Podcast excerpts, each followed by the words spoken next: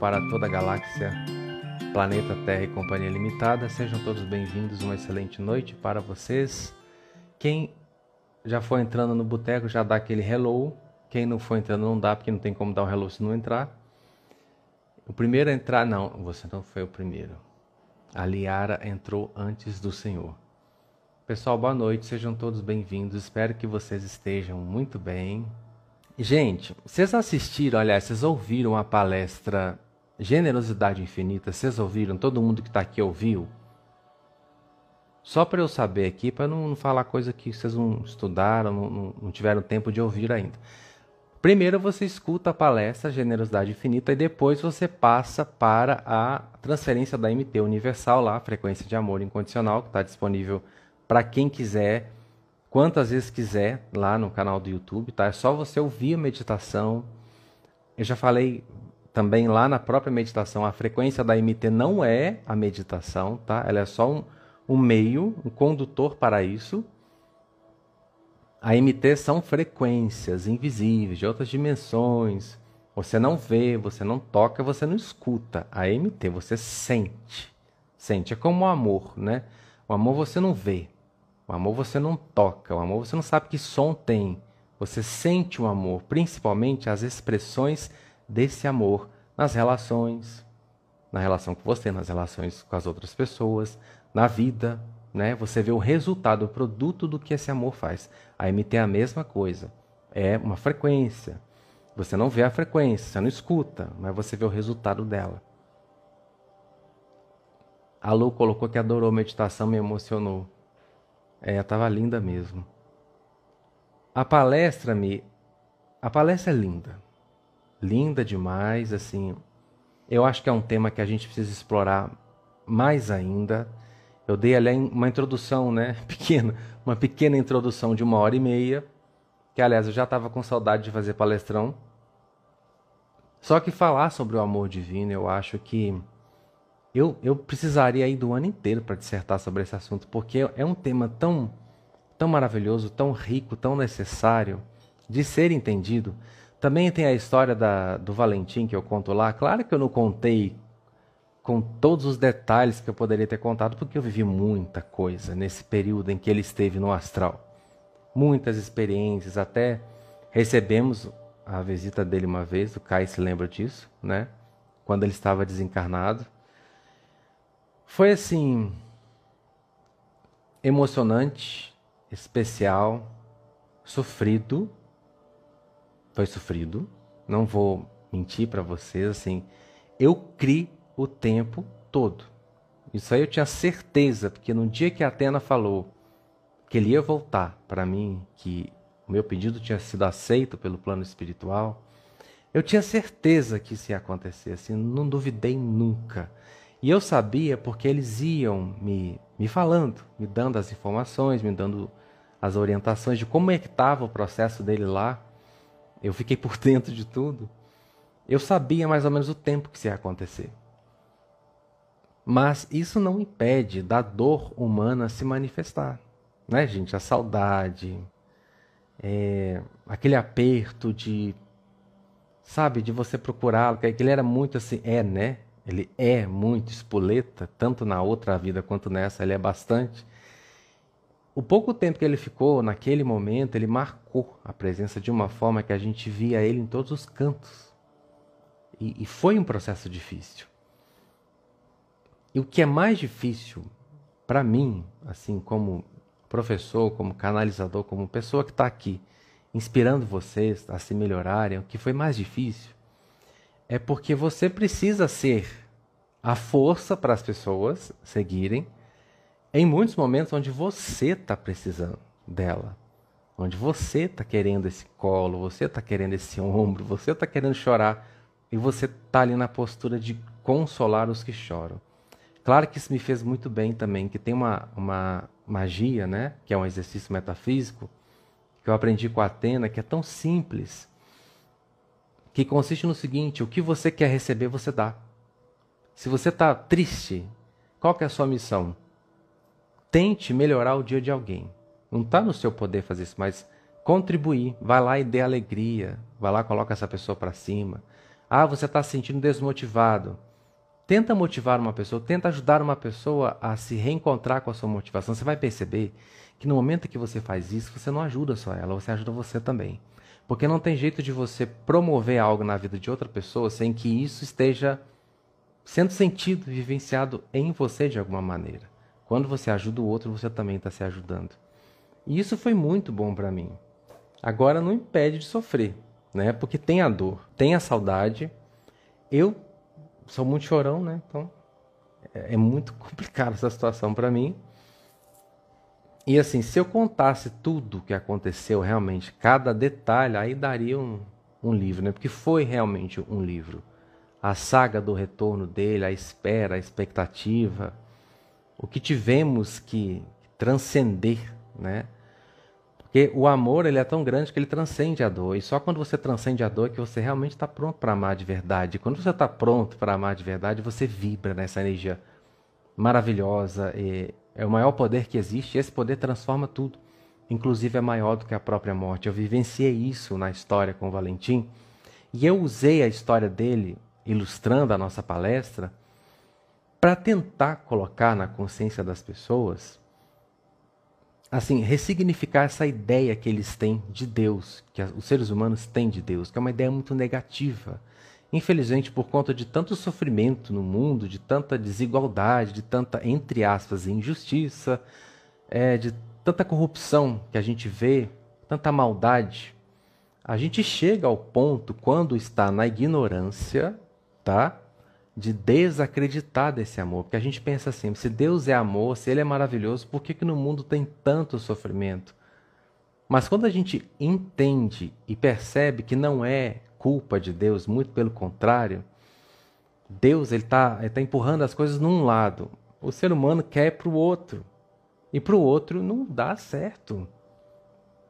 Se ele está dizendo que a generosidade dele é infinita, o Valentim foi um exemplo, apenas um exemplo no meio de milhões de exemplos, de milhões de pessoas, isso acontece todos os dias, onde a fonte criadora está o tempo todo mostrando o quanto ela é benevolente, o quanto ela é generosa, o quanto ela é abençoadora, permissiva, sabe? E a gente precisa mudar esse paradigma dentro da gente se quer realmente ser feliz. Porque não dá para viver num mundo criado por um Deus carrasco, como é que você vai ser feliz se você acredita que ele luta contra você, que ele não quer sua felicidade, que ele está pouco se lixando para a sua vida? Ou que ele não é tão bom assim, ou que ele põe o karma, né? Pra, a pessoa não sabe nem o que, que é isso. Ah, é meu karma, então eu tenho que sofrer para pagar o que eu fiz na outra vida. Não, gente, você está sofrendo por ignorância sua. Você está sofrendo porque você próprio criou o sofrimento no seu campo. E tudo o que essa generosidade infinita está tentando corrigir é exatamente essas ideias que a gente abraça de sofrimento que são desnecessárias. As ideias são desnecessárias e o sofrimento também é desnecessário. Deus está o tempo todo nos dizendo: olha, você cria a sua realidade. E se você entender que eu sou amor, generosidade, bondade, prosperidade, paz, alegria, corrigir toda essa meleca que você criou vai ser muito mais fácil. Sair dessa história de que Deus castiga, de que Deus pune, de que Deus puxa o tapete, de que Deus permite que outros aí, não sei lá onde, façam o que bem entendem com a humanidade, façam o que bem entendem com todo mundo, que não existe um, uma, uma ordem, que não existe um poder supremo, que não existe uma regra, que não existe uma lei, que está tudo julgado às traças. A gente precisa corrigir essas ideias. Porque se você não fizer isso, o fundamento da sua vida vai estar corrompido.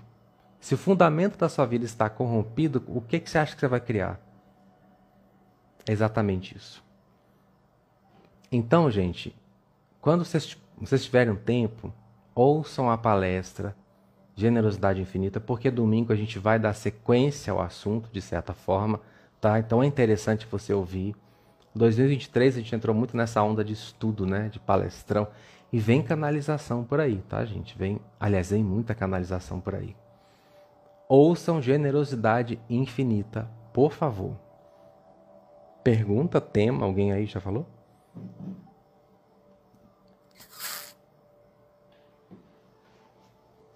Não? Ah, tá, não, achei que você tinha visto alguma coisa. Ah, por favor, façam isso, porque é, é, essa palestra é linda, gente. Linda, especial. E faz a gente repensar. Tá? Tá, gente? Faz a gente repensar.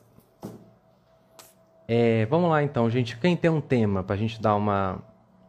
Onde está essa palestra? Sim, tá no YouTube, Daniela, lá no YouTube. Eu lancei há, há duas semanas. Semana passada, domingo passado, foi a MT. No domingo anterior foi a palestra.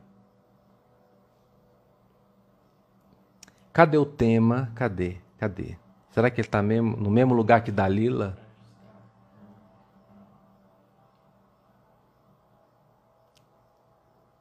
Se alguém encontrar o tema ou a Dalila, me fala aí. O Kai está indo buscar o tema. Você está indo buscar a Dalila também?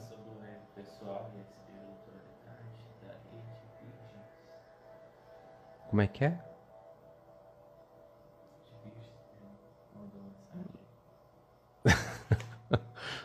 Cadê? Poderia falar sobre ego pessoal e espiritual. E de virgens, é, eu só não vou dissertar sobre o ego aqui nesse momento, porque a gente tem um podcast no YouTube onde eu falo exatamente sobre isso, tá? Onde eu explico sobre o ego, mas eu vou dar uma, assim, vou falar brevemente sobre ele. O ego é a nossa psique humana, a nossa personalidade humana. Tem ego e tem superego. Na psicanálise a gente estuda isso. Para resumir, o ego é aquela pessoa que está na sua identidade, aquela pessoa que você vê no espelho. É aquele seu eu menor. Esse eu menor, ele é detentor de um poder maravilhoso, que é o poder de escolha. Só. O ego não cria, o ego não manifesta, o ego não tem poder para isso. Quem manifesta é a centelha. Eu achei muito legal sua pergunta de vídeo, porque eu acho que ela vai puxar para uma outra coisa aqui que é bem legal. E também tem tudo a ver com a generosidade infinita. Que, que é a centelha? A centelha não é a partícula dele na gente, do Criador em nós, é a fração de Deus em nós. O ego é a minha parte consciente, o meu eu menor, que é esse 5% daqui, do Vinícius que está aqui, né? Aliás, é o Vinícius. O que está oculto não é o Vinícius. O Vinícius faz escolhas, escolhas, com base naquilo que ele acredita, com base no conhecimento dele, com base naquilo que ele considera ser certo e errado, porque aí entra a ética, conjunto de valores, aí entra o seu eu crítico, né? Que é o seu eu que determina o que, que é legal, o que, que não é, de um sentido de conceito, é um eu, eu conceitual. Eu não estou falando de senso. Quem traz o senso para a gente é a alma. Não estou falando disso, não. O senso do que é gostoso, do que é bonito, do que é ruim, do que é feio. Isso, que vem da alma. Eu não estou falando desse senso, eu estou falando de conceito. Aqui, ó, conceito. Eu conceituo o que é bonito, o que é feio, com base no que eu é, recebi de conhecimento de instrução dos meus pais, da sociedade, etc. Então eu tenho conceitos ou preconceitos. Eu posso não saber nada sobre aquilo, mas eu tenho uma série de pré, pré, são conceitos prévios sobre alguma coisa, até que eu vivencie aquilo e de repente mude a minha opinião. O preconceito também é do ego. Assim como o conceito é. O ego, ele é nosso eu projetado para o mundo é quem eu estou sendo no mundo. Para eu me relacionar com o mundo, com as pessoas, com vocês aqui, por exemplo, eu não poderia estar aqui na minha fração divina. Então não ia ter papo, não ia ter conversa, ia estar uma luz aqui brilhando. então, para que essa luz tivesse condições de interagir com a humanidade, essa luz precisa de uma forma, precisa de um nome, precisa de uma identidade para se relacionar com os outros deste planeta. A sua luz também precisa. A sua luz não pode se relacionar com a humanidade na natureza dela. Então ela precisa ganhar uma forma, usar um veículo, uma roupa para estar interagindo com as pessoas. Essa, essa pequena pessoa que é ego é que vai carregar os conceitos sobre tudo. Esses conceitos são baseados nas experiências dele, do ego, e são também informações captadas do coletivo. Aquilo que a sociedade diz que é legal, aquilo que os pais disseram que é bacana, que a religião diz que é certo. Então eu vou formando os meus conceitos. A partir desses conceitos eu vou me definindo como pessoa, vou construindo a minha personalidade. A personalidade aqui superficial, que é aquela que se comporta no mundo. Eu não estou falando daquela personalidade mais profunda que a gente mexe na questão da índole, do caráter, não. Estou falando dessa aqui, mais superficial. Eu vou moldando essa personalidade conforme aquilo que eu acredito os meus conceitos da vida. E conforme esses conceitos, eu vou fazendo escolhas. Essas escolhas direcionam o poder para algum lugar. Tipo, se eu tenho o conceito, conceito de que dinheiro, vou dar um exemplo bem simples, tá? Dinheiro é difícil. Ah, dinheiro é difícil, ganhar dinheiro é difícil, é complicado, você tem que trabalhar muito, você tem que ralar bastante. É porque é um país corrupto, que é um país que não tem oportunidade, porque não sei o quê, não sei o quê, isso é tudo conceito. Ah, Vinícius, mas o conceito não pode ser uma constatação de uma realidade? Pode ser, mas ele continua sendo um conceito. Por quê? Porque tudo está dentro de uma única onda de infinitas possibilidades. Se há infinitas possibilidades, então tudo é possível. Tudo. Então, se eu digo dinheiro é difícil, é uma faixa possível dentro dessa onda de infinitas possibilidades. Então, é um conceito. Uma outra pessoa que talvez esteja vivenciando na mesma cidade que eu, a sua vida, tem uma realidade financeira completamente diferente. O conceito que ela tem sobre dinheiro é: dinheiro é fácil, dinheiro é meu amigo, dinheiro flui, dinheiro cai do céu, dinheiro não sei o quê. Ela tem outros padrões, outras ideias sobre o que é dinheiro. É outro conceito. Qual dos dois está errado? Nenhum. Qual dos dois está certo? Os dois. São conceitos e com o conceito você determina o seu destino. Por quê? Porque a centelha, que é essa fração divina em nós, ela está o tempo todo pulsando energia para que a gente esteja vivo. Né? Você precisa de energia para viver. Tudo precisa de energia para viver. Senão, não vive. Quem é que pulsa a energia? O ego? Não, o ego não tem energia. Ele é a casquinha do ovo. A energia vem lá de dentro. E essa fração está conectada com a fonte primária, que é tudo que existe. Vem dele toda a força e todo o poder que existe.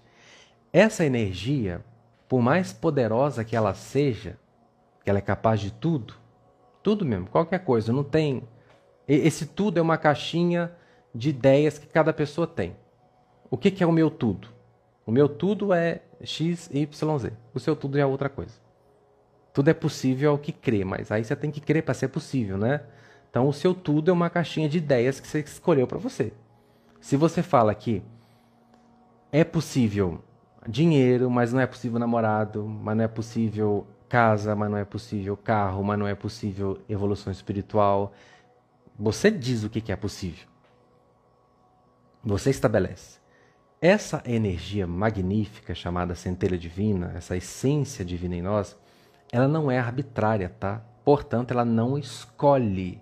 Aí também explica o porquê do mundo tá como tá.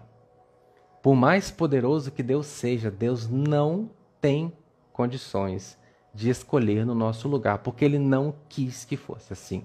Porque se fosse para ele escolher no nosso lugar, para que que ele criaria tantas individuações, tantas partículas dele mesmo? Para se experimentar em zilhões de outras formas. Não tem sentido. Então, entregou na sua mão o poder de escolher. Onde você determina para onde é que flui esse poder. Aí é que está a questão da coisa. A força está vindo por você. Você direciona essa força com as suas escolhas. E na maioria das vezes você está usando o poder de Deus para criar problema na sua vida. Então, esse é o perigo. O ego escolhe e o poder flui. A Rosa Maria Oliveira perguntou: depende do ego para se tornar uma pessoa espiritualizada? Depende, depende das escolhas do ego, tá? Se o ego escolhe de aí a gente entra no conceito alma, para vocês entenderem isso aqui. Alma é um órgão astral tá, gente? Ela não está no corpo físico, ela está no corpo astral. Esse órgão astral é que nos dá condições de sentir, nos dá senso. Senso não é conceito, tá? Aqui a gente já saiu do conceito. Aqui é senso. Eu posso pensar de um jeito aqui e sentir aqui totalmente diferente, tá? O que que aqui me diz? O que aqui está me falando, que é o que me faz sentir, tipo, se eu gosto ou não desse azul que eu estou usando, se eu gosto da luz, se eu gosto desse verde da cortina, se eu gosto desse microfone, se eu estou gostando do meu cabelo como tá, se eu estou gostando da presença do Kai aqui, se eu estou gostando de fazer essa live, o que é que me dá esse senso? É a alma. Eu posso gostar de uma coisa que aqui contraria. Ah, não, isso aqui é errado, mas eu gosto. E aí? Isso aqui tem a ver com a nossa essência. Esse conjunto de senso traz aquilo que é da nossa verdade. Aí tem uma jogada legal nisso aí. A alma está aqui. A centelha divina atua muito aqui também, né? ela pulsa muito aqui. Se você faz escolhas em consonância com isso, você se unifica em si mesmo. Unificando-se em si mesmo, seu poder de criação é muito maior. Se as suas escolhas são congruentes com o que aqui diz que é bom, isso é muito seu, não é ego, tá? Isso aqui não é ego. O ego está aqui. Eu estou colocando assim, partes para a gente entender. Mas não é que ele está aqui, não, tá? Aqui é o conceito, o pensamento, a ideia, está aqui. Aqui é o senso. Aqui é a sua verdade, é o que faz sentido para você antes mesmo de você ser esse ego. Antes de eu ser o Vinícius, eu carrego muitos sensos daqui da minha pessoa verdadeira. Se eu escolho o que essa pessoa aqui diz que é bom, e essa pessoa que está aqui, ela nunca vai dizer algo que seja ruim para os outros. Tipo, ah não, a minha alma gosta de matar. não, calma. O gostar de matar é uma inclinação aqui. É psíquica, tá? Tem a ver com a sua psique, com a sua personalidade. A alma é divina. Divina. A alma só quer o bem. Então a alma nunca vai fazer uma escolha que seja pelo mal de outra pessoa. Jamais.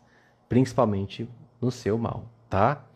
Se você se guia por isso aqui, você descobriu a receita da felicidade, você descobriu a receita da cocriação deliberada, você descobriu a receita da prosperidade. Porque você se alinha às intenções do seu verdadeiro eu. Escolhendo com base nisso aqui, o caminho fica livre para o seu espírito expressar na matéria tudo o que realmente ressoa com você. Porque aqui você sabe, né, que faz uma confusão danada. Porque eu quero aquele fulano, aquela fulana, não é porque a alma está gostando, é porque só porque eu acho bonito. Ou porque se eu namorar a fulana, você bem visto na praça. É para de repente ah, me sentir melhor que os outros. Ou eu quero ir para tal lugar fazer tal coisa porque é bonito, porque me disseram que dá dinheiro, porque me disseram que é legal, porque se eu fizer eu vou ganhar não sei quantos mil likes. Então, eu vou fazendo escolhas com base nos conceitos do ego. Porque eu quero ser alguém no mundo e para o mundo, eu quero ser aplaudido, reconhecido e amado pelos outros. Aí já saiu fora da alma. Aí já caiu, porque isso aqui não está nem um pouco interessado em agradar a família, em agradar o mundo, em agradar a sociedade, em ter namorado bonito, em ter carro do ano. Não é isso que a alma quer. A alma quer ser feliz. Se essa felicidade dela é com um cara bonito, é outra história. Se essa felicidade dela é com um carro importado, aí é outra história. É numa mansão, também é outra história. Mas a alma não faz isso para parecer alguma coisa. Ela faz porque tem sentido para ela. É isso sentido. Você ia me falar alguma coisa?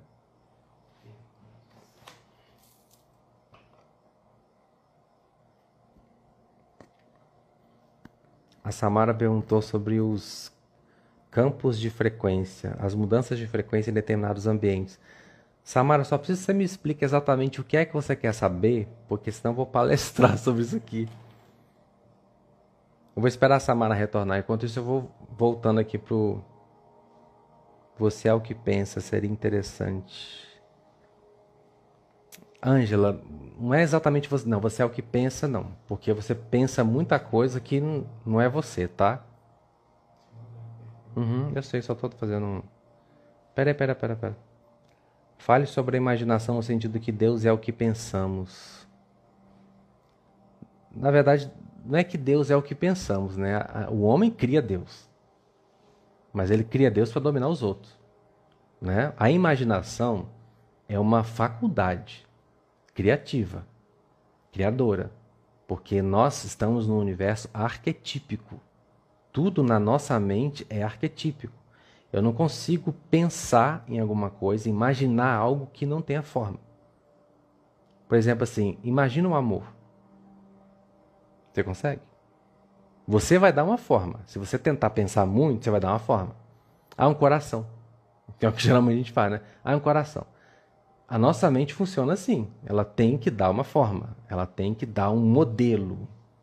Esse modelo vem do inconsciente coletivo, que é o mundo dos arquétipos, né? Eu posso nunca ter visto um coração, mas o dia que eu. Primeira vez que eu ver um coração, aquilo vai, já, já está registrado no meu inconsciente coletivo. Então existe a coisa do criar Deus conforme a nossa ideia, que é o ser humano faz isso há milhares de anos, tá?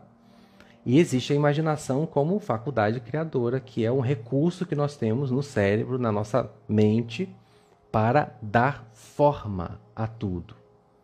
Nós estamos num mundo tridimensional, tudo tem que ter forma, tamanho, nome, definição, aqui é assim, né? Então, para a gente ver aqui, a gente tem que ter essa imaginação. Se você não tem essa imaginação ou abstração bem trabalhada, você vai ter dificuldade em criar a sua realidade, você vai ter dificuldade em absorver conhecimento, você vai ter dificuldade em expressar esse conhecimento, em criar. Uma pessoa com bastante inteligência criativa é porque ela tem essa abstração muito desenvolvida. Então, a imaginação no campo de faculdade é isso, tá?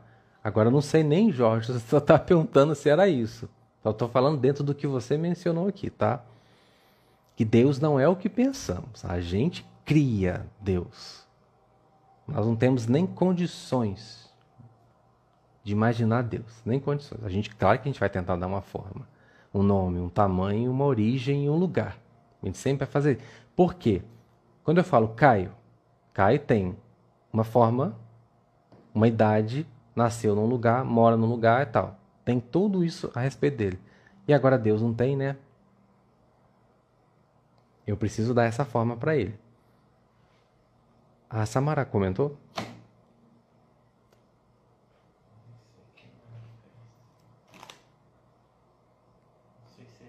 Não, não, isso aqui eu acabei de falar. A Samara, a Samara não comentou, não, tá, gente? Então eu vou, vou esperar a Samara falar. Hum, hum, hum, ah, gostaria de saber como se tornar uma pessoa espiritualizada dentro do nosso assunto aqui, ó. Rosa Maria Oliveira. Primeiro a gente tem que entender o que é espiritualidade. Né? Para eu ser uma pessoa espiritualizada, eu tenho que primeiro saber o que é espiritualidade. Aí isso passa por um monte de conceito. Você quer me dizer alguma coisa? Aí a gente vai para o campo do conceito. Espiritualidade na sociedade é o que? Fazer parte de alguma religião. Esse é o conceito que muita gente tem do que é espiritualidade. A Samara colocou aqui, você pode captar para mim? Samara, só vou responder essa pergunta. Espiritualidade nada mais é do que o viver. O viver fundamentado nas leis do universo. Quais são as leis do universo? Tem muitas, tá? Mais uma que nós estamos trabalhando muito nela nas últimas semanas, a lei do amor. Você sabe que dentro do amor tem outras dez leis que a gente estudou lá na palestra. Ser uma pessoa espiritualizada é praticar esse amor. Em primeira instância, a primeira lei, o amor.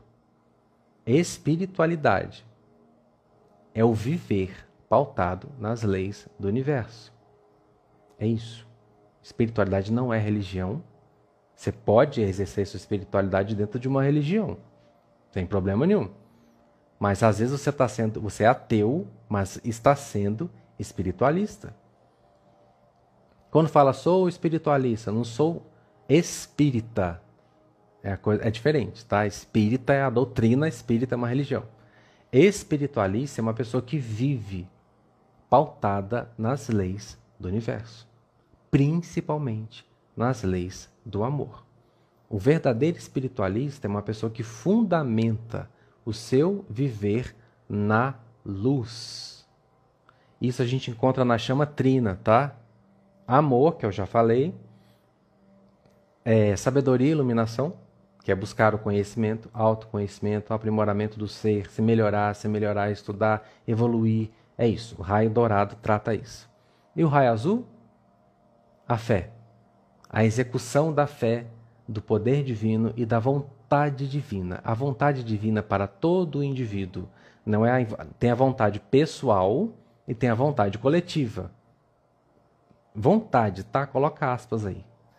A vontade pessoal é o seu conjunto de senso que vai te dizer o que é que você gosta, do que é bom para você. Aqui é aqui que vai dizer. Esse é muito seu com você.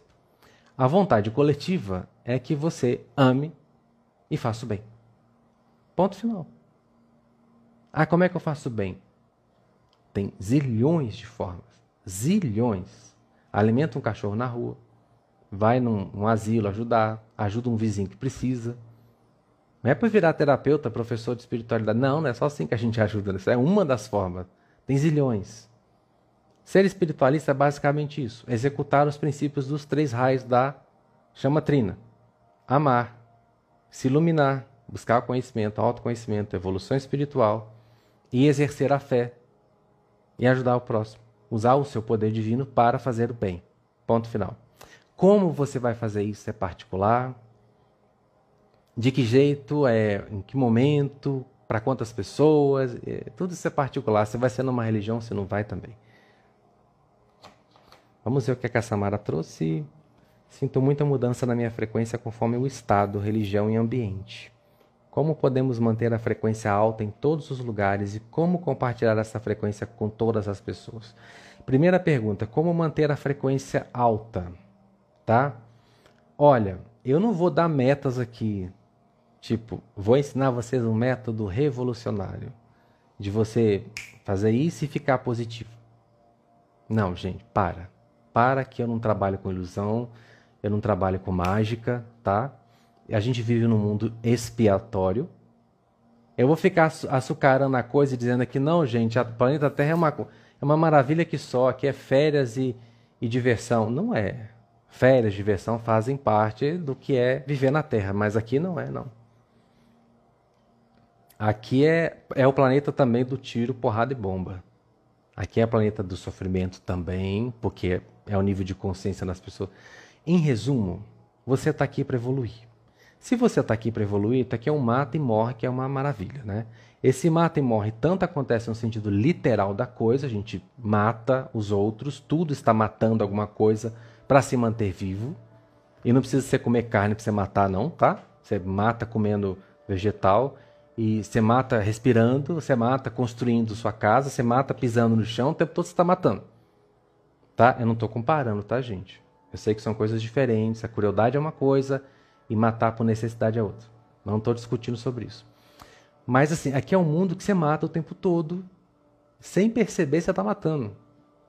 E também é um mundo que você tem que lutar para o outro não te matar energeticamente.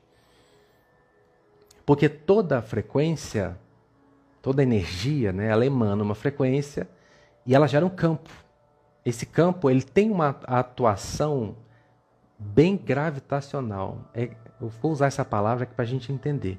Assim como um planeta tem o seu campo né, eletromagnético, ele puxa o que passa perto dele, que tá numa massa, tem uma massa menor, um campo mais fraco, ele puxa.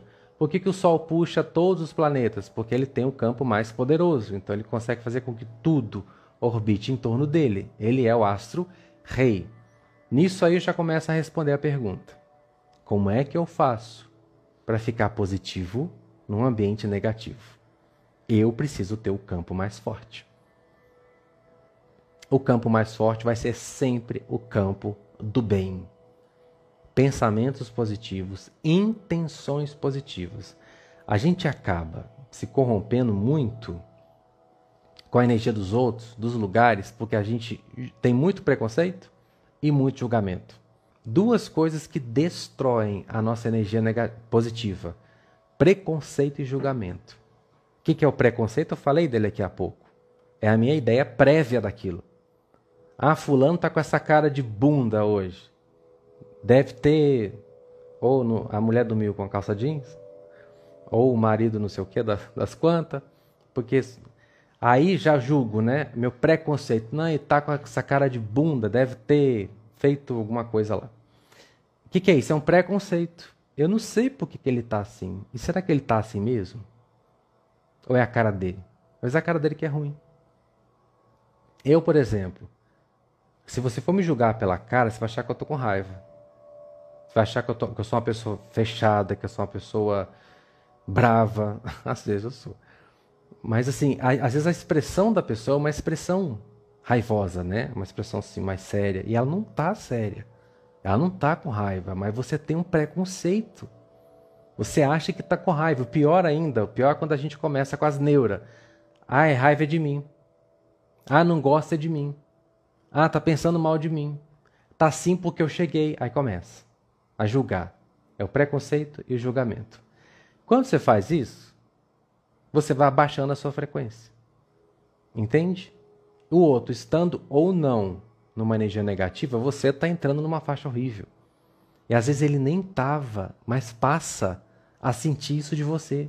Aí sim ele está com, com a cara fechada para você. Porque quando você entra e você está no preconceito e no julgamento, ele, o bicho dele capta, né? O bicho dele capta lá, ó. Tá julgando você, tá não sei o que, tá pensando, tá emanando.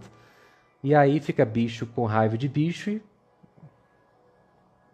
abaixa a frequência. Portanto, não tenha preconceito, não tenha julgamento. Ah, tá com cara fechada? Não sei o porquê, não é da minha conta, não é problema meu. Ah, não, fulano é, é assim, é ele fala mal de todo mundo. Ai, que pessoa fútil, ai, que pessoa ridícula, ai, que não sei o quê. Sabe, esses pré-conceitos. Através do preconceito, a gente vai definindo as pessoas. Só que a, a grande coisa disso tudo é que você não está definindo ninguém. Você está definindo você. Porque o preconceito com o qual você olha é seu, está em você.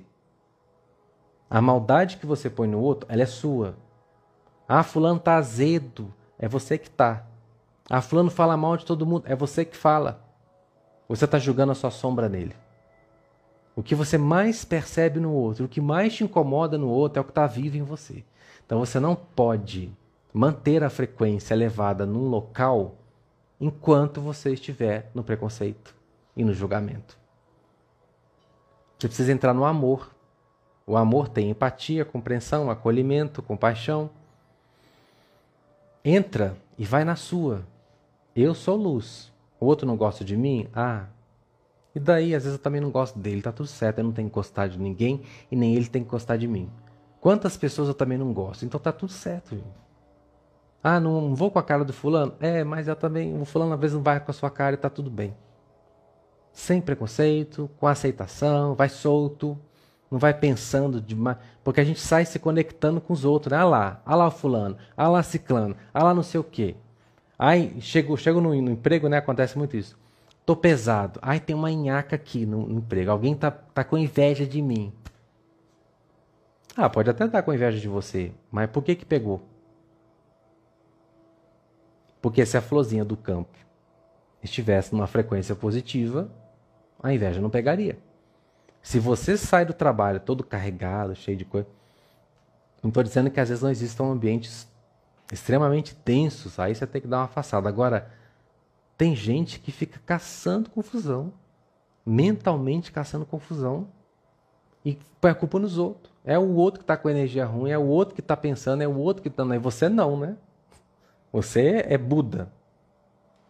Então a gente precisa parar de apontar a maldade do outro e começar a captar as nossas. Porque são as nossas que abaixam a nossa frequência. Porque se a maldade do outro me atinge, é porque a maldade dele está ressoando com a minha maldade. Eu preciso ser luz e luz é amor. Isso é um trabalho difícil, gente. Você acha que é fácil entrar em qualquer lugar e sair luz? Entra luz e sai luz, só inatingível. Não existe isso. Não no nosso nível de consciência. Se fosse Jesus, poderia até concordar. Não, Jesus realmente entra e sai de qualquer lugar sem abaixar a frequência. Mas não vamos exigir isso da gente, não.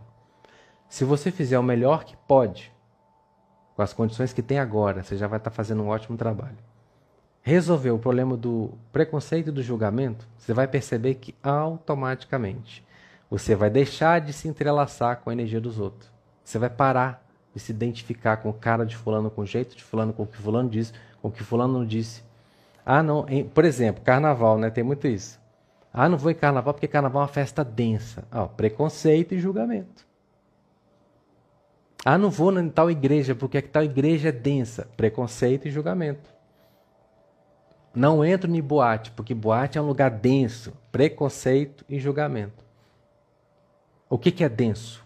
É o mal, que configura aqui no caso trevas anti-amor. Quando você age com preconceito e julgamento, você está sendo mal. Você percebe? Você, as pessoas tentam evitar o mal sendo mal. Oi, não faz sentido. Não, não vou entrar aqui porque não ressoa comigo. Olha, olha que, que classe, né? Olha que fino. Não entro porque não ressoa comigo. Não vou porque não ressoa comigo.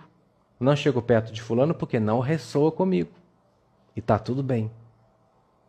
Nisso você começa a manter o seu padrão mais positivo, porque você não está julgando e nem está com preconceito.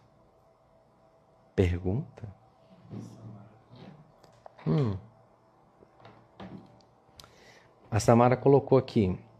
Estou nesse processo de desconstrução e construção de empatia. Vivi esses dois extremos. Já fui muito empática e muito indiferente. Os dois são complicados, né, Samara? Porque quando você é excessivamente empata, no caso, o que, que acontece?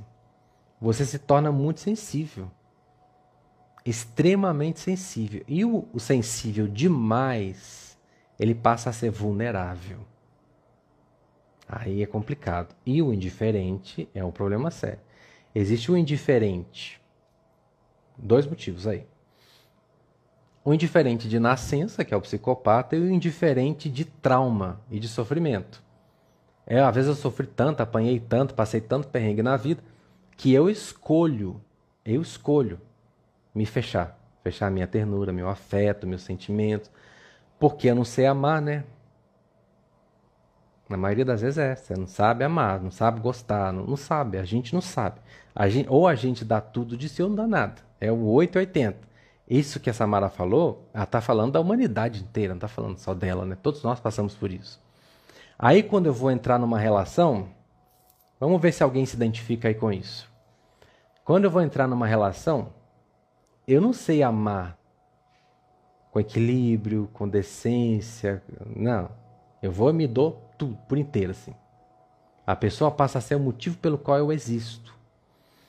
Eu respiro você. Aí escreve música falando disso, né? Aí escreve poema. Não vivo sem você, você é a razão da minha vida. Aí você é minha família, você é tudo para mim. E começa. Aí vai. Daqui a pouco, a razão da sua existência. A razão da sua existência mostra que não é nada daquilo que você imaginou. E também não tem que ser, tá? Não tem que ser. Ninguém tem que corresponder ideal de ninguém, não. As pessoas estão aqui para serem elas mesmas. E amar significa dar ao outro o melhor de si, mas ao outro real. Quando eu amo, eu te aceito como você é. E tento viver com você da melhor forma possível. Eu não nego a realidade das coisas. O amor não nega a realidade. Que nega a paixão. E o povo chama de amor, para piorar. Né? E aí eu me desiludo completamente, claro, óbvio. E aí o que, que acontece?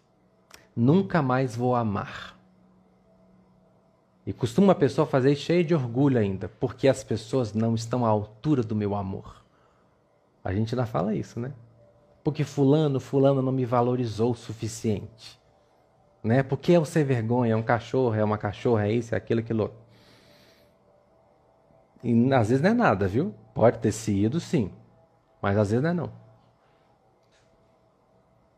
Às vezes é você que não sabe do limite das coisas e depois bota a culpa no outro para não assumir a responsabilidade da desgraça que você criou. A gente faz muito isso na vida. Aí, por conta de não saber viver as coisas com equilíbrio, a gente vai se fechando, se fechando, se fechando e ficando indiferente, ficando frio. E aí a gente endurece, enrijece. De tanto orgulho, porque você é orgulho puro.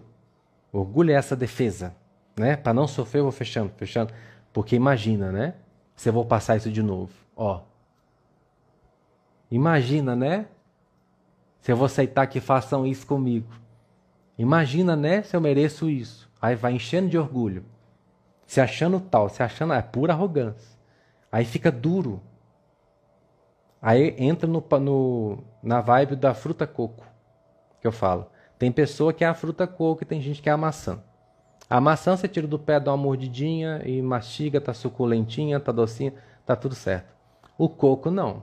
É precioso, mas para você comer você tem que dar umas porradas. Aí vai ser assim? Para a vida chegar lá no seu melhor, ela vai ter que te bater quantas vezes? Com quanta força? Qual é a pressão que vai pôr na porrada? Depende do tamanho da sua rigidez. A gente se fecha porque não sabe viver com equilíbrio. E a Samara colocou uma coisa muito legal hoje, porque a gente vai descobrindo isso no aprendizado mesmo. Ninguém nasce sabendo, não, tá? Ah, Vinícius, já foi assim. Eu também. Tá tudo certo. A questão é: você foi assim? Aprendeu? Mudou? Ok. Aí tá tudo certo. A gente tá aqui para errar e desenvolver mesmo. É através de cair desse tombo, dessa situação, que a gente vai percebendo: olha, precisa ser diferente. Isso se chama maturidade, crescimento. É na vivência que a gente descobre o que, que a gente precisa fazer para melhorar, né, gente? Qual que é a outra pergunta? Eu falei que não ia fazer pergunta e eu estou fazendo, né? A Elisa. Tem mais aí? Tem mais. Oi, ma... oi. Quando emanamos a frequência, seja qual for, cria um fio de conexão. Sim, sim. Com tudo, né, Samara? Com tudo. Se eu vibro prosperidade, eu crio um fio de conexão com a prosperidade. Quem ressoa com isso, vem. As coisas que ressoam com isso, vem. Eu entro num lugar, né? Emano amor, emano luz. É, é um ótimo. Eu faço muito isso. Eu saio de casa e eu saio abençoando todo mundo que eu vejo. Gente, isso, isso é muito libertador para a questão do preconceito e do julgamento, tá? Libertador demais. Ao invés de você ficar olhando assim e pensando que você não deve, que não é da sua conta, que você não tem que pensar, porque o que a gente tem que pensar é da nossa vida, né? Né, minha gente? Ninguém faz isso, eu também não faço. Ao invés de você pensar onde você bateu o olho, porque os olhos são a janela da alma, não é assim? E Jesus fala também que se o seu olho for mal, todo o teu corpo será ruim. Tudo que você bater o olho, se abençoa. Passou na frente de uma igreja, abençoa. Passou na frente lá de um, de um boteco, e não é o boteco do teacher. É aquele barzinho lá que o povo fica enchendo a cara e, e caindo pro chão afora e fazendo aquelas coisas que a gente não ressoa, mas não estamos aqui para julgar. Abençoa. Passou no carnaval, você não gosta, viu o povo lá beijando zilhões no mesmo dia? Não ressoa, nisso, mas abençoa. Porque você escolhe ser o bem. Se você escolhe ser o bem, você não tem o mal para dar. Faz isso, gente. Sai de casa e abençoa todo mundo. Abençoa o, o, os profissionais que estão lá na, no comércio, nas ruas, os pedestres. Abençoa, sai abençoando. No final das contas, ah, Vinícius, mas será que aquilo que eu fiz vai realmente abençoar as pessoas? Não sei. Não sei, porque isso vai depender da frequência na qual elas estão. Mas eu sei de uma coisa: você vai abençoar você. Isso eu tenho certeza. Olina, Olina Macedo. Uma pessoa que exclui o masculino estaria de certa forma excluindo o Criador por ele ser uma figura masculina? Oi, levando em consideração que somos centelha divina e só afeta. Pera aí, Olina, deixa, deixa eu desconstruir sua pergunta para eu tentar entender. Uma pessoa que exclui o, o masculino, o que, que é excluir o masculino? Você está falando de yin e yang, você está falando de homem e mulher. Outro ponto. Estaria excluindo o Criador por ele ser uma figura masculina? Aí é o conceito. É o que a gente está falando agora há pouco. É um conceito que se tem sobre Deus. Porque Deus não é homem. A gente é que aprendeu assim. Deus é tudo o que existe. Tudo o que existe. E é tudo o que existe antes de tudo existir. Ele é a fonte. A fonte não é homem. Homem veio depois. Tá? Homem é uma criação da fonte. A criatura é uma extensão do Criador, mas não é ele. Assim como Deus não é uma mulher. Mulher veio depois. Se a mulher veio depois, então ela é uma extensão, ela não é ele.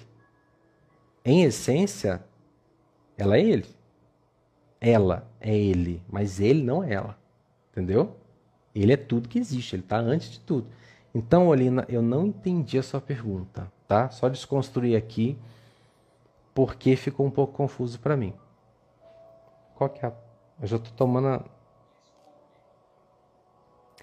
A Rosa Maria Oliveira perguntou: Como eu sei que a alma está falando comigo? Aqui, ó. Você sente. Como eu sei que estou com fome?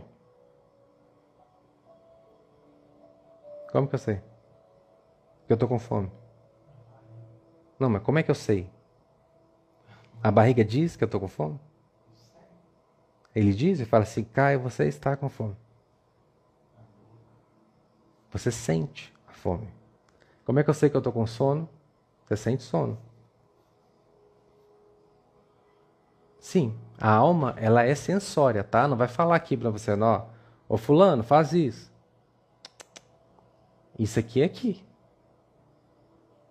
Essas vozes da cabeça, não. A, a, a alma é sensória, você vai sentir. Agora, se você estiver muito preso aqui, ó, muito no conceito, né? porque é assim, porque é assado, porque não sei o quê, porque pode, porque não pode, porque é feio, porque é bonito, porque é certo, porque é errado. Aí você não sente aqui não, você tem que sair daqui. As pessoas falam muito assim, ah, eu queria me conectar mais com a minha intuição. Primeiro você tem que parar de ouvir a cabeça. Como é que você vai ouvir o corpo se você fica só ouvindo a cabeça? Não tem jeito. A cabeça é importante? É. Mas o corpo também. Como é que você vai ouvir a alma? Você vai sentir. Você olhou para esse copinho aqui, ó. Quando eu fui comprar esse copinho lá na loja, por que, que eu comprei esse copinho? Porque eu bati o olho nele senti. Ele é bonito. De onde que veio sentir? Veio da alma. Olha que bonito. Acabou de falar comigo. Rosa, bateu um olho numa situação na sua vida? Ah, Rosa, vamos ali comigo tal. O que é que você sente? Que, que o conceito fala? Ah, não vamos, né? Afinal de contas, é sua amiga que está chamando. Você não vai fazer feio, né? Um almoço de família, você não vai fazer desfeio. Aí, ó, é aqui. Mas e o que, que aqui está falando? Eu não tô com vontade de ir. Vai ser claro, se você prestar atenção, é claro. Não quero. Aqui diz, você sente, fecha. Não. Quando é assim, abre. Você nem faz força, né, quando a alma quer. Você não precisa nem fazer força, ela já ela já puxa o sorriso. Por isso eu sempre falo, você quer saber o que é da alma? É aquilo que, quando você pensa, causa a risadinha safada. Você sentiu a risadinha safada? É o bicho, é a alma que está falando. Pensou no negócio, vê aquele. Hum. Não é alma, não. Agora pensou, você já fica até assim. Parece que tem formiguinha, né? Pronto, é alma. Já sobe aquela coisa gostosa. Ali é alma. É lição de casa. Leva isso para sua vida. Começa a pesquisar em você mesmo o que é que te provoca a risadinha safada. Vai, vai entender isso. Né? Essa risadinha safada de tipo eu gosto é da alma. Tá dormindo aí, filho? Já vou fechar. Eu só quero falar sobre a. Como é que é a pergunta do, do menino lá? Do OVNI. Ah, tá. A Elisa perguntou um negócio aqui pra gente fechar, tá? Não vou. Calma, não vou fechar agora não, peraí. Intuição é da alma? Não. Não, não é da alma. Intuição é do cérebro e do bicho. A alma faz você sentir. Sem, senso. Intuição pode ser do cérebro. O cérebro assimila e ele vai te dando pistas. E é o bicho. O bicho é o corpo, é a inteligência anímica. Fala, não é assim. Claro que às vezes a alma pode estar em congruência com a intuição. Aí você sente ao mesmo tempo que intui.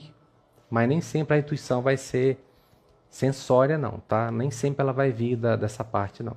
Ela pode ser até do seu cérebro mesmo.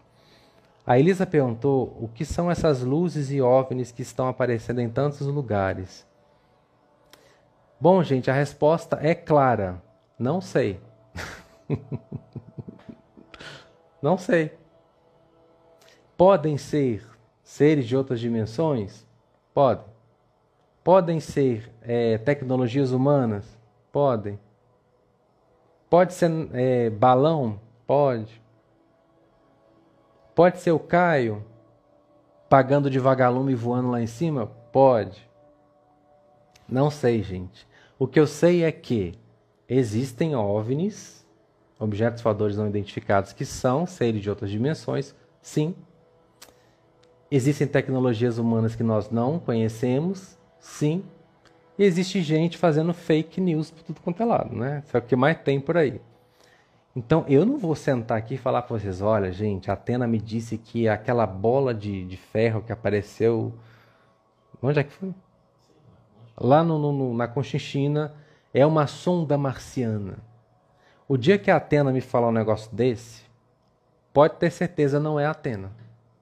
Você sabe o que a Atena vai me dizer? Vinícius, evolua. Vinícius, vai ajudar os outros. Vinícius, cuida da sua vida. Vinícius, vai trabalhar, que é o que ela faz às vezes, né? Quando eu tô, começa.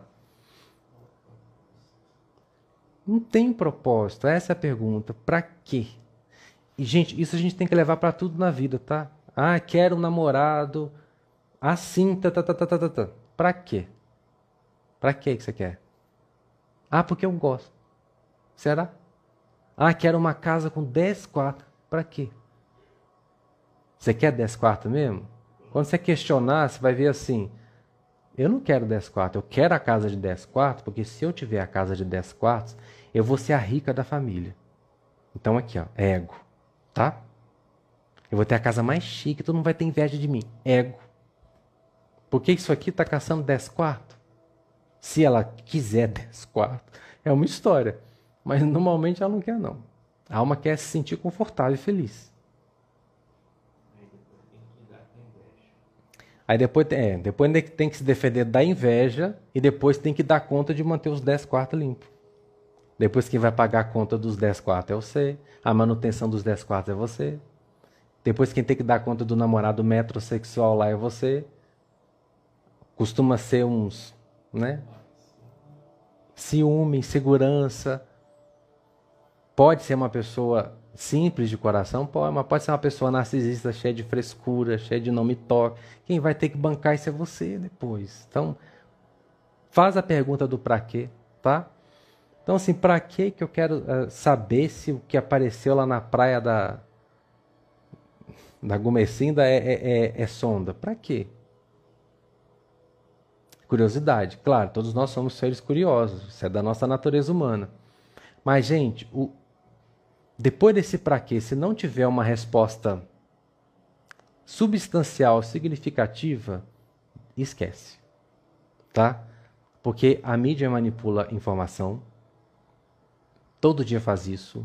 As pessoas manipulam informação. O que mais vai ter gente dizendo que sonda é isso, que sonda é aquilo, que sonda não sei o quê, e que viu quem mandou a sonda, e conversou quem mandou a sonda, e que enfiou a sonda não sei onde. Também vai ter quem vai falar isso. Ou seja, vai ter de tudo fica com aquilo que te projeta para o seu melhor, tá? Acho que isso é o mais importante. E se, ah, e se, e se for ET? Tá, e se for ET? Esse monte de luz que está aparecendo é ET, tá? É ET. Vamos supor que a Atena falou aqui, é, é tudo ET, Vinícius. E aí? É, mudou, o que que mudou? É tudo ET, cara. E aí, mudou o quê, gente? Mudou nada. Mudou sua vida? Não mudou minha vida, sabe? Mudou. Só deu ibope pra, pra mídia. Só. Só deu likes e curtidas de, de pessoas sensacionalistas na internet, de espiritualistas, que falam que tem contato direto com o comando Asta, que o comando Asta fica igual uma fofoqueira de plantão lá com ele o dia inteiro, falando: olha, isso é isso, isso é aquilo, isso é aquilo outro, nós vamos fazer, nós vamos fazer aquilo, nós vamos fazer aquilo. Porque o Asta não tem o que fazer, né? Então aí fica lá batendo papo e falando tudo que eles fazem lá em cima pro pessoal daqui. Enquanto isso, o pessoal daqui não cresce, a vida não muda, tá tudo do mesmo jeito, e o que a gente deveria estar tá realmente olhando e mudando não tá, não tá. Então, gente, você quer ver o sinal de Deus? Agora eu vou mandar uma. Você quer ver o sinal de Deus? Vou te ensinar a procurar o sinal de Deus. Sai por aí e procura quem está precisando de ajuda. Você quer ver Deus? Quer ver o sinal de Deus? Faz isso. O sinal de Deus está lá em quem está passando fome, num cachorrinho abandonado, num amigo seu que está precisando de ajuda, numa ONG que está precisando de ajuda, num vizinho que está passando necessidade. Ali é o sinal de Deus. Se atente a esse sinal de Deus. Você pode ter certeza que se você seguir esses sinais de Deus, você vai estar muito mais perto deles, lá em cima, do que ficar preocupado com, com coisa aí, sabe? Que aparece aí em cima. Você quer estar perto dos seres de luz? Faça o que eles fazem. Faça bem. Vou encerrar por aqui. Obrigado pela presença de vocês. Ó, oh, a partir de semana que vem, não, não vou dar certeza, mas a nossa, o nosso próximo boteco vai ser com uma pessoa muito especial. Vocês já me pediram para trazer essa pessoa aqui, tá? Vai ser um, um tete com essa pessoa muito especial. E depois dessa pessoa, eu vou trazer muitas outras pessoas especiais para a gente conversar aqui no Boteco do, do Teacher, que é o nosso quadro Um Drink com o teacher. A primeira pessoa que vai tomar um drink de luz com o teacher, não vou falar quem é, mas vocês vão saber logo logo. É uma pessoa muito especial. Eles estão pedindo muito para vir aqui, para ela vir aqui. Pronto, já dei um spoiler. Beijo, uma excelente, um excelente final de semana para vocês e a gente se vê no próximo boteco. Tchau, tchau.